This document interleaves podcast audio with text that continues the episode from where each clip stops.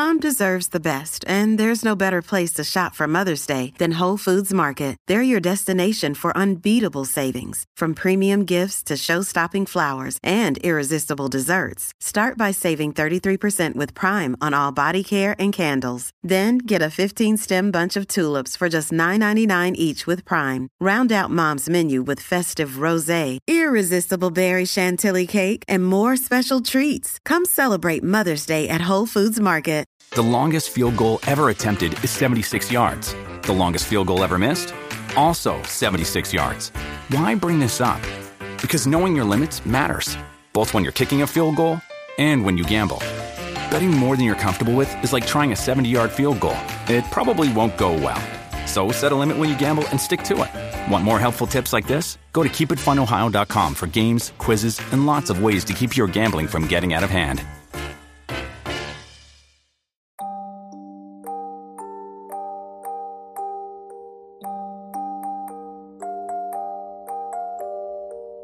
ゆっくりの、シャレにならない怖い話。カンカンだら。2チャンネル、シャレコアにて、殿堂入りと言われている作品があった。カンカンだら。この話の出典はホラーテラーという今は亡き怪談サイトです。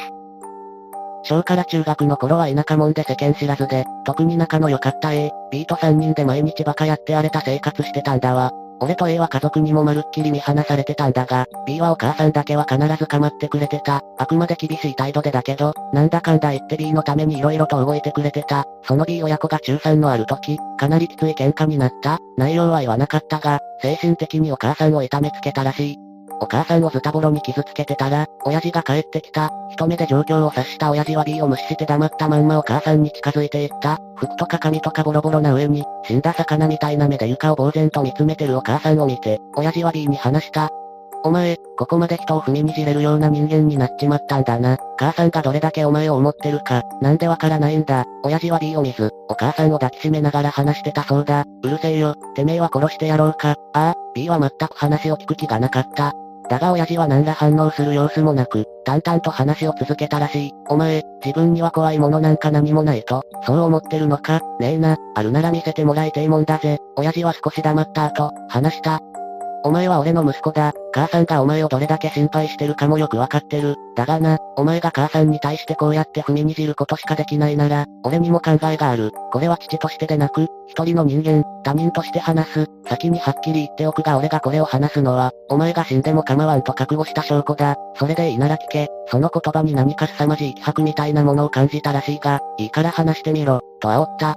森の中で立ち入り禁止になってる場所、知ってるよな？あそこに入って奥へ進んでみろ。あとは行けばわかる。そこで今みたいに暴れてみろよ。できるもんならな。親父が言う森ってのは、俺たちが住んでるとこに小規模の山があって、その麓にある場所、樹海みたいなもんかな。山自体は普通に入れるし、森全体も普通なんだが、中に入ってくと途中で立ち入り禁止になってる区域がある。行ってみれば四角の中に小さい円を描いてその円の中は入るな。ってのと同じで極めて部分的。2メートル近い高さの柵で囲まれ、柵には太い綱という指鉄線、柵全体にはひし形が連なった白い紙が絡まってて、独自の詩でみたいな、大小いろんな鈴が無数についてる、変に部分的なせいで柵自体の並びも歪だし、とにかく尋常じゃないの一言に尽きる。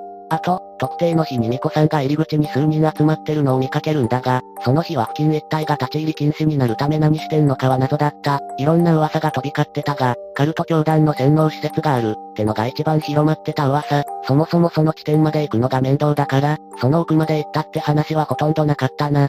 親父は B の返事を待たずにお母さんを連れて2階に上がってった。B はそのまま家を出て、待ち合わせてた俺と A と合流。そこで俺たちも話を聞いた。父親がそこまで言うなんて相当だな。噂じゃカルト教団のアジトだっけ捕まって洗脳されちまえってことかね。怖いっちゃ怖いが、どうすんだ行くのか行くに決まってんだろどうせ親父のハったりだ。面白半分で俺と A もついていき、3人でそこへ向かうことになった。あれこれ道具を用意して、時間は夜中の1時過ぎぐらいだったかな。意気揚々と現場に到着し、持ってきた懐中電灯で前を照らしながら森へ入っていった。軽装でも進んでいけるような道だし、俺たちはいつも直旅だったんで歩きやすかったが、問題の地点へは40分近くは歩かないといけない。ところが、入って5分もしないうちにおかしなことになった。俺たちが入って歩き出したのとほぼ同じタイミングで、何か音が遠くから聞こえ始めた。夜の静けさがやたらとその音を強調させる。最初に気づいたのは B だった。おい、何か聞こえねえか ?B の言葉で耳を澄ませてみると、確かに聞こえた、落ち葉を引きずるカサカサ、という音と、枝がバキ、バキ、と折れる音、それが遠くの方からかすかに聞こえてきている、遠くからかすかに、というせいもあって、さほど恐怖は感じなかった。人って考える前に動物ぐらいいるだろ。そんな思いもあり構わず進んでいった。動物だと考えてから気にしなくなったが、そのまま20分ぐらい進んできたところでまた B が何か気づき、俺と A の足を止めた。ええお前だけちょっと歩いてみてくれ。なんでだよ、いいから早く、A が不思議そうに一人で前へ歩いていき、またこっちへ戻ってくる。それを見て、B は考え込むような表情になった。おい、なんなんだよ、説明しろ。俺たちがそう言うと B は静かにしてよく聞いててみと、A にさせたように一人で前へ歩いていき、またこっちに戻ってきた。二三度繰り返してようやく俺たちも気づいた。遠くからかすかに聞こえてきている音は、俺たちの動きに合わせていた。俺たちが歩き出せばその音も歩き出し、俺たちが立ち止まると音も止まる。まるでこっちの様子がわかっているようだった。何かひんやりした空気を感じずにはいられなかった。周囲に俺たちが持つ以外の光はない。月は出てるが、霧に遮られほとんど意味はなかった。懐中電灯つけてんだから、こっちの位置がわかるのは不思議じゃない。だが一緒に歩いてる俺たちでさえ、互いの姿を確認するのに目を凝らさなきゃいけない暗さだ。そんな暗闇で光もなしに何してるなぜ俺たちと同じように動いてんだふざけんなよ。誰か俺たちをつけてやがんのか。近づかれてる気配はないよな。向こうはさっきからずっと同じぐらいの位置だし、映画余裕に森に入ってからここまでの20分ほど、俺たちとその音との距離は一向に変わってなかった。近づいてくるわけでも遠ざかるわけでもない。終始、同じ距離を保ったままだった。監視されてんのかな？そんな感じだよな。カルト教団とかなら何か変な装置とか持ってそうだしよ。音から察すると、複数ではなく一人がずっと俺たちにくっついてるような感じだった。しばらく足を止めて考え、下手に正体を探ろうとするのは危険と判断し、一応あたりを警戒しつつそのまま先へ進むことにした。それからずっと音につきまとわれながら進んでたが、やっと柵が見えてくると、音なんかどうでもよくなった。音以上にその柵の様子の方が意味不明だったからだ。三人とも見るのは初めてだったんだが、想像以上のものだった。同時にそれまでなかったある考えが頭によぎってしまった。普段は例など馬鹿にしてる俺たちから見ても、その先にあるのが、現実的なもの、でないことを示唆しているとしか思えない。それも半端じゃなくヤバいものが、まさか、そういう意味で曰く付きの場所なのか、森へ入ってから初めて、今俺たちはヤバい場所にいるんじゃないかと思い始めた。おい、これぶち破っておくいけってのか。誰が見ても普通じゃねえだろこれ。うるせえな。こんなんでビビってんじゃねえよ。柵の異常な様子にひるんでいた俺と A を怒鳴り、B は持ってきた道具あれこれで柵をぶち壊し始めた。破壊音よりも、鳴り響く無数の鈴の音がすごかった。しかしここまでとは想像してなかったため、持参した道具じゃ貧弱すぎた。というか、不自然なほどに頑丈だったんだ。特殊な素材でも使ってんのかってぐらい、びくともしなかった。結局よじ登るしかなかったんだが、綱のおかげで登るのは割と簡単だった。だが柵を越えた途端、激しい違和感を覚えた。閉塞感というのかな檻に閉じ込められたような息苦しさを感じた。A と B も同じだったみたいで踏み出すのを躊躇したんだが、柵を越えてしまったからにはもう行くしかなかった。先へ進むべく歩き出してすぐ、三人とも気づいた、ずっと付きまとってた音が、柵を越えてからばったり聞こえなくなったことに、正直そんなんもうどうでもいいとさえ思えるほど嫌な空気だったが、A が放った言葉でさらに嫌な空気が増した。もしかしてさ、そいつ、ずっとここにいたんじゃねえか。この柵、こっから見える分だけでも出入り口みたいなのはないしさ、それで近づけなかったんじゃ。なわけねえだろ。俺たちが音の動きに気づいた場所ですらこっからじゃもう見えねえんだぞ。それなのに入った時点から俺たちの様子がわかるわけねえだろ。普通に考えれば B の言葉が正しかった。禁止区域と森の入り口はかなり離れてる。時間にして40分ほどと書いたが、俺たちだってちんたら歩いてたわけじゃないし、距離にしたらそれなりの数字にはなる。だが、現実のものじゃないかも、という考えがよぎってしまったことで、A の言葉を頭では否定できなかった。策を見てから絶対やばいと感じ始めていた俺と A を尻目に、B だけががぜ強気だった。例だかなんだか知らねえけどよ、お前の言う通りだとしたら、そいつはこの柵から出られねえってことだろ。そんな奴大したことねえよ。そう言って戦闘を切り、ずんずん奥へ進んでいった。柵を越えてから2、30分歩き、うっすらと反対側の柵が見え始めたところで、奇妙なものを見つけた。特定の六本の木にしめ縄が張られ、その六本の木を六本の縄でくくり、六角形の空間が作られていた。柵にかかってるのとは別の、正式なものっぽい紙紙でもかけられてた。そして、その中央に再銭箱みたいなのがポツンと置いてあった。目にした瞬間は、三人とも言葉が出なかった。特に俺と A は、マジでヤバいことになってきたと焦ってさえいた。バカな俺たちでも、締め縄が通常どんな場で何のために用いられてるものか、なんとなくは知ってる。そういう意味でも、ここを立ち入り禁止にしているのは間違いなく目の前のこの光景のためだ。俺たちはとうとう、来るとこまで来てしまったわけだ。お前の親父が言ってたの、多分これのことだろ。暴れるとか無理、明らかにヤバいだろ。だが、B は強気な姿勢を崩さなかった。別に悪いもんとは限らねえだろ。とりあえずあの箱見てみようぜ。宝でも入ってっかもな。B は縄をくぐって六角形の中に入り、箱に近づいてった。俺と A は箱よりも B が何をしでかすかが不安だったが、とりあえず B に続いた。野ざらしで雨とかにやられたせいか、箱は錆だらけだった。上部は蓋になってて、網目で中が見える。だが、蓋の下にまた板が敷かれていて結局見れない。さらに箱にはチョークか何かですごいのが書いてあった。多分家紋、的な意味合いのものだと思うんだが、前後左右それぞれの面にいくつも紋所みたいなのが書き込まれてて、しかも全部違うやつ、ダブってるのは一個もなかった。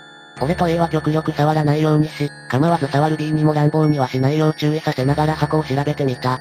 どうやら地面にそこを直接固定してあるらしく、大して重さは感じないのに持ち上がらなかった。中身をどうやって見るのかと隅々までチェックすると、後ろの面だけ外れるようになってるのに気づいた。お、ここだけ外れるぞ。中見れるぜ。B が箱の一面を取り外し、俺と A も B の後ろから中を覗き込んだ。箱の中には四隅にペットボトルのような形の壺が置かれてて、その中には何か液体が入ってた。箱の中央に、先端が赤く塗られた5センチぐらいの用紙みたいなのが、変な形で置かれてた。こんな形で6本、接する4箇所だけ赤く塗られてる。なんだこれ、爪楊枝か。おい、ペットボトルみてえなの中に何か入ってるぜ。気持ち悪いな。ここまで来てペットボトルと爪楊枝かよ。意味わかんねえ。俺と A はペットボトルみたいな壺を少し触ってみたぐらいだったが、B は手に取って匂いを嗅いだりした。元に戻すと今度は爪楊枝を触ろうと手を伸ばす。ところが、汗をかいていたのか指先に一瞬くっつき、そのせいで離す時に形がずれてしまった。その一瞬、チリンチリリン、チリンチリン、俺たちが来た方とは反対、六角形地点のさらに奥にうっすらと見えている柵の方から、ものすごい勢いで鈴の音が鳴った。さすがに三人ともうわっと声を上げてビビり、一斉に顔を見合わせた。誰だ畜生、ふざけんなよ。B はその方向へ走り出した。バカ、そっち行くな。おい B、やばいって。慌てて後を追うと身構えると、B は突然立ち止まり、前方に懐中電灯を向けたまま動かなくなった。なんだよ、不利かよと俺と A がほっとして急いで近づいてくと、B の体が小刻みに震え出した。お、おい、どうした？言いながら無意識に照らされた先を見た。B の懐中電灯は、立ち並ぶ木々の中の一本、その根元のあたりを照らしていた。その影から、女の顔がこちらを覗いていた。ひょこっと顔半分だけ出して、眩しがる様子もなく俺たちを眺めていた。上下の歯をむき出しにするようにいーっと口を開け、目は座っていた。うわー、誰のものかわからない悲鳴と同時に、俺たちは一斉に振り返り走った。頭は真っ白で、体が勝手に最善の行動をとったような感じだった。互いを見合わす余裕もなく、それぞれが必死で柵へ向かった。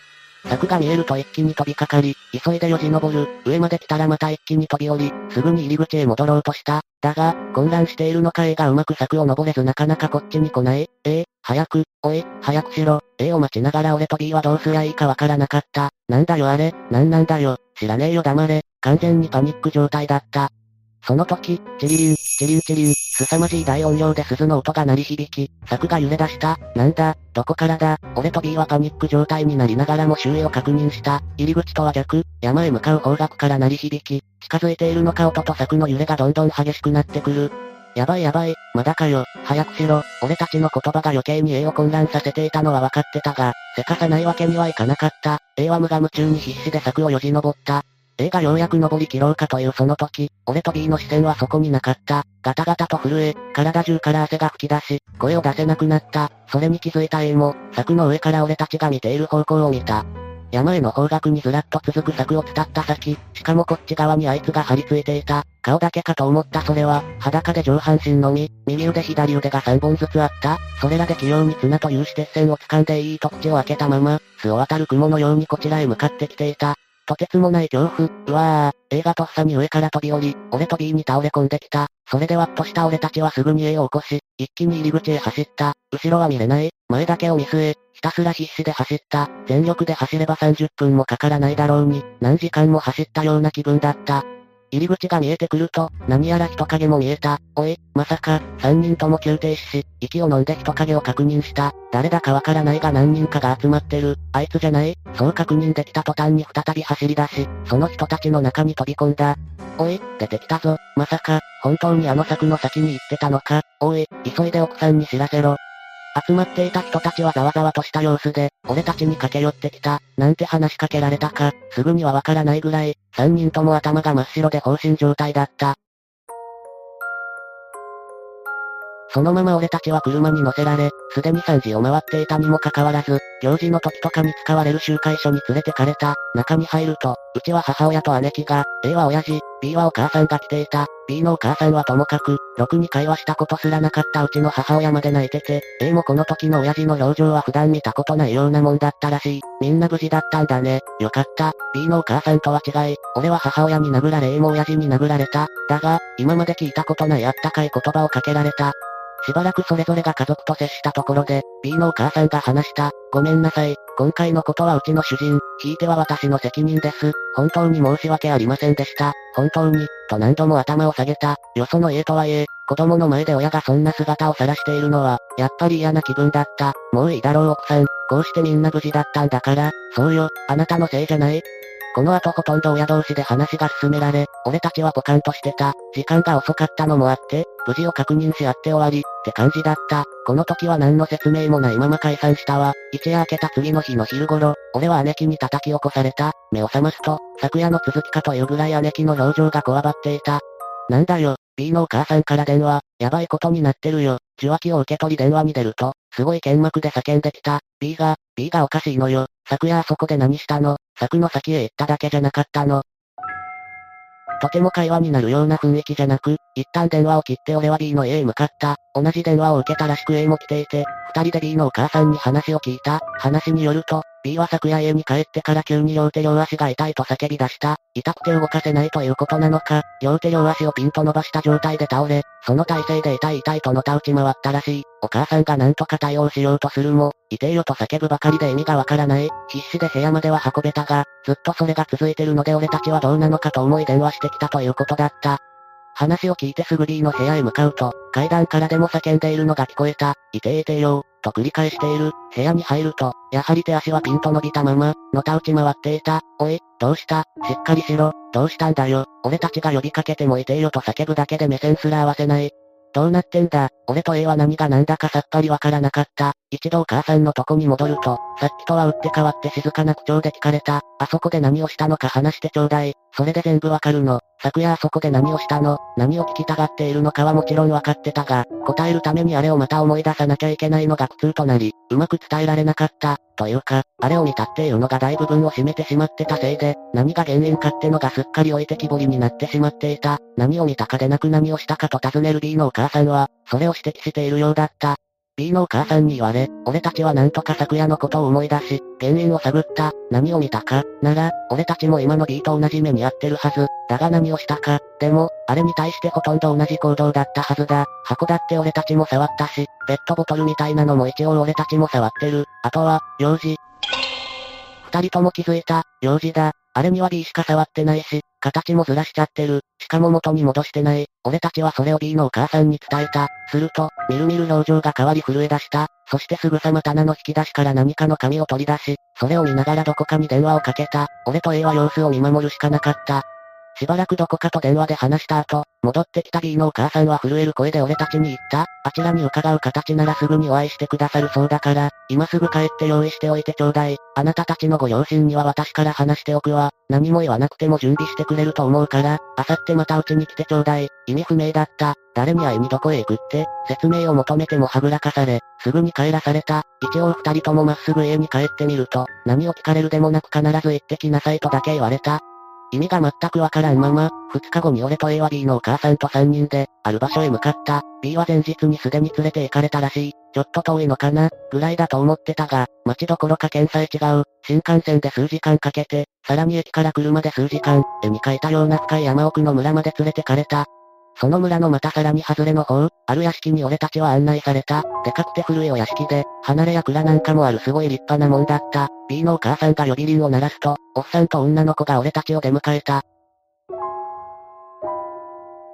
おっさんの方はその筋みたいな柄悪い感じで、スーツ姿、女の子は俺たちより少し年上ぐらいで、白装束に赤い袴、いわゆる巫女さんの姿だった。挨拶では、どうやら巫女さんのおじらしいおっさんは普通によくある名字を名乗ったんだが、巫女さんは青い感情、俺はこう聞こえた、とかいうよくわからないなを名乗ってた。名乗ると言っても、一般的な認識とは全く違うものらしい。よくわからんが、要するに彼女の家の素性は一切知ることができないってことみたい。実際俺たちはその家や彼女たちについて何も知らないけど、とりあえずここでは見やすいように青いって書くわ。だだっ広い座敷に案内され、わけもわからんまま、物々しい雰囲気で話が始まった。息子さんは今安静にさせてますわ。この子らが一緒にいた子ですか？はい、この三人であの場所へ行ったようなんです。そうですか、君ら、わしらに話してもらえるか？どこに行った？何をした？何を見た？できるだけ詳しくな。突然話を振られて戸惑ったが、俺と A はなんとか詳しくその夜の出来事をおっさんたちに話した。ところが、用事の下りで、こら、今なんつった？といきなりドスの聞いた声で言われ、俺たちはますます状況が飲み込めず混乱してしまった。は、はい、おめえら、まさかあれを動かしたんじゃねえだろうな。身を乗り出し今にも掴みかかってきそうな勢いで怒鳴られた。すると葵がそれを制止し、かのなくようなか細い声で話し出した。箱の中央、小さな棒のようなものが、ある形を表すように置かれていたはずです。それに触れましたか？触れたことによって、少しでも形を変えてしまいましたか？はあの、動かしてしまいました。形もずれちゃってたと思います。形を変えてしまったのはどなたか、覚えてらっしゃいますか？触ったかどうかではありません。形を変えたかどうかです。俺と A は顔を見合わせ、B だと告げた。すると、おっさんは身を引いてため息をつき、B のお母さんに言った。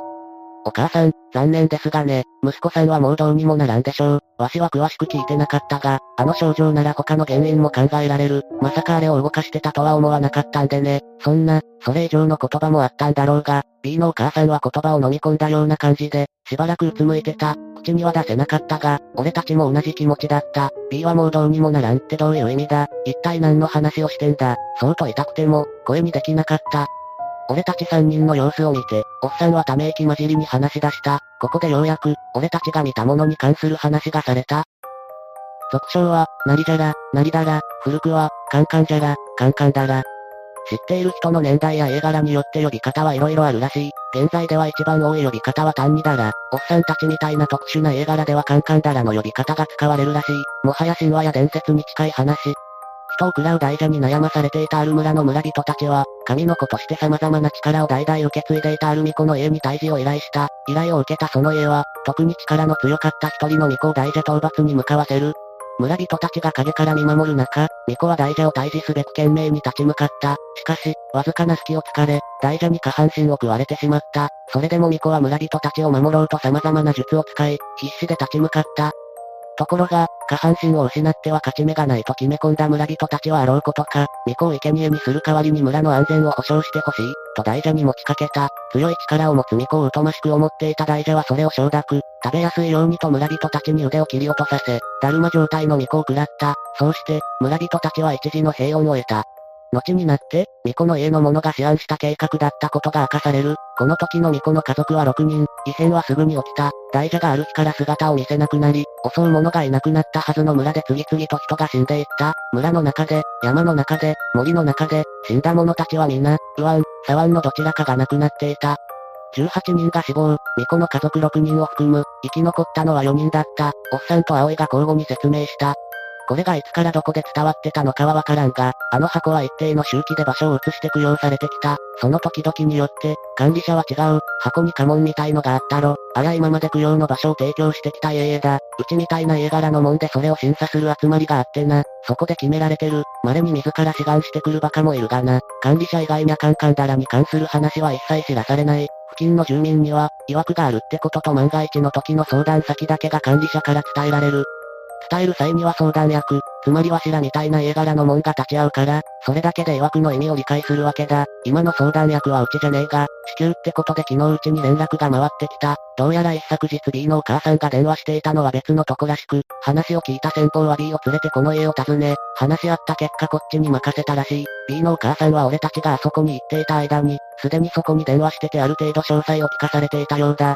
基本的に、山もしくは森に移されます。ご覧になられたと思いますが、6本の木と6本の縄は村人たちを、6本の棒は巫女の家族を、四隅に置かれた壺は生き残られた4人を表しています。そして、6本の棒が成している形こそが、巫女を表しているのです。なぜこのような形式が取られるようになったか、箱自体に関しましても、いつからあのようなものだったか、私の家を含め、今現在では伝わっている以上の詳細を知る者はいないでしょう。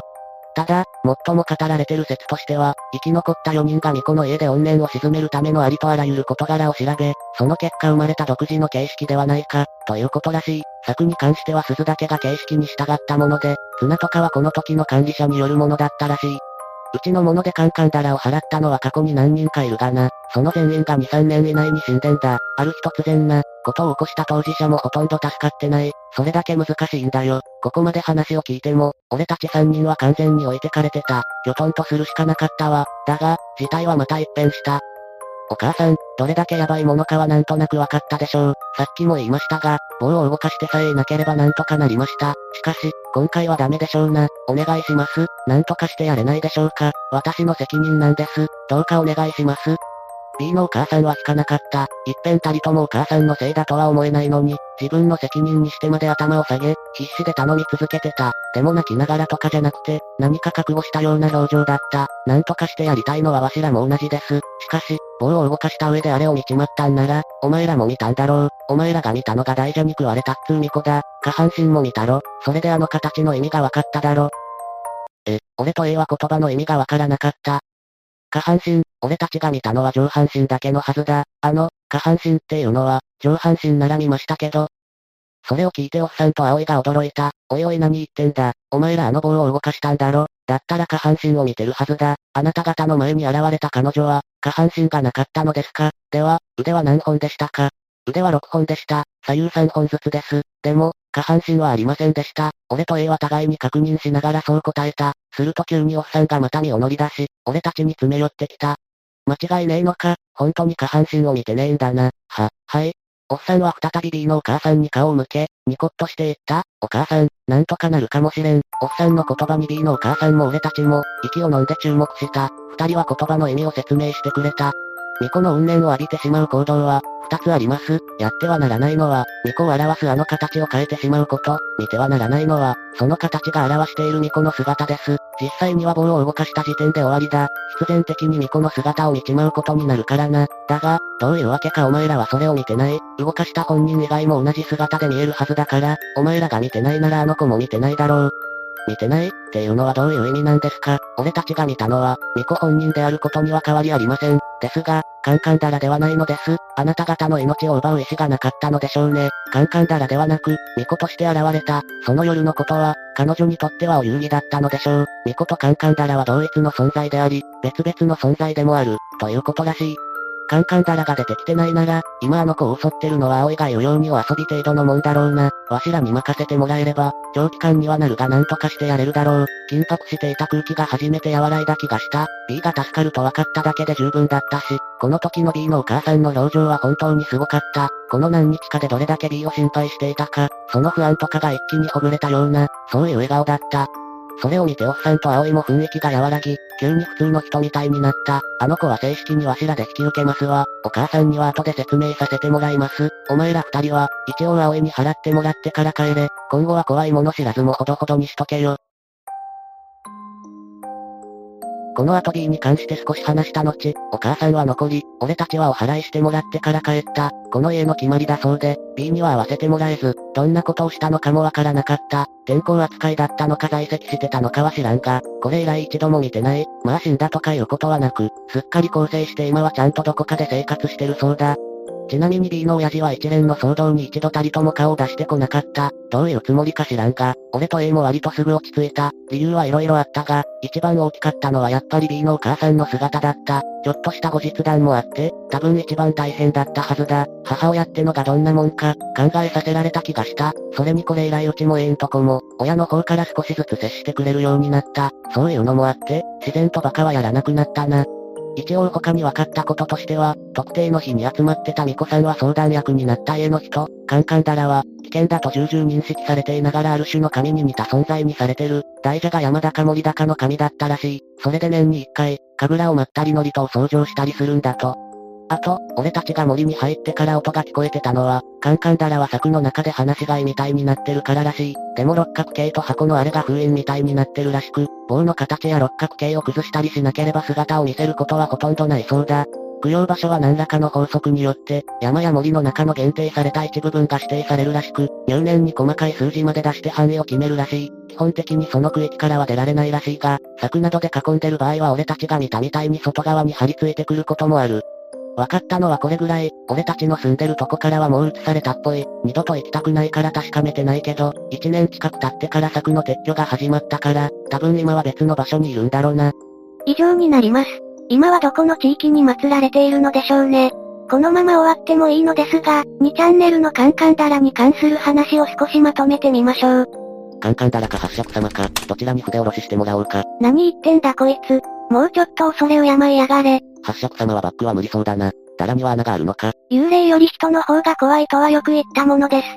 スペック、カンカンダラ、髪は肩くらいまでの黒髪パッツン、胸は C、すっぱらしいができれば巫女服を着ててほしい。八尺様、黒髪ロング巨乳天然系お嬢様、村から出たことがなく世間知らず。できる限りいい部分だけ書いてやがるぜ。別のスレを見てみましょう。